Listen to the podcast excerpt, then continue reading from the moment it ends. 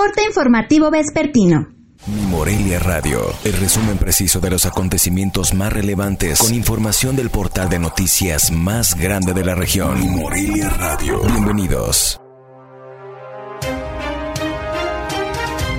En el 17 de julio de 2020, estas son las noticias más importantes.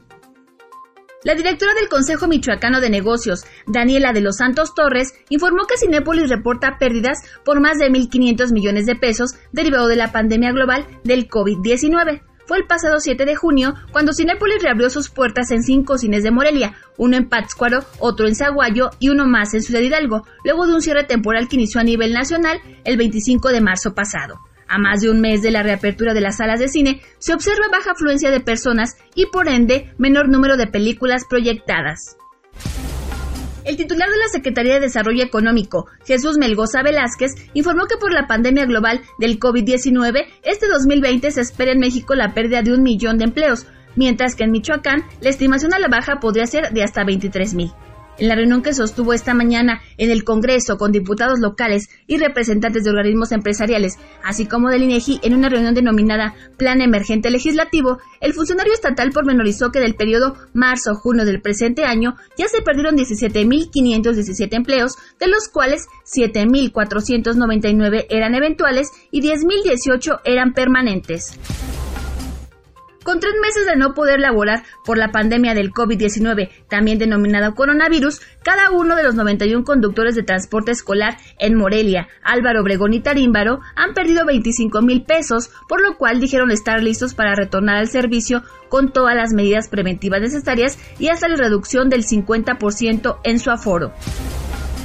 En el marco de la recepción de llaves del Centro del Bienestar en Ciudad Jardín, que tuvo un costo de 17 millones de pesos, el presidente municipal de Morelia, Raúl Morón Orozco, destacó la inversión federal que ha permitido atender polígonos de alta marginación.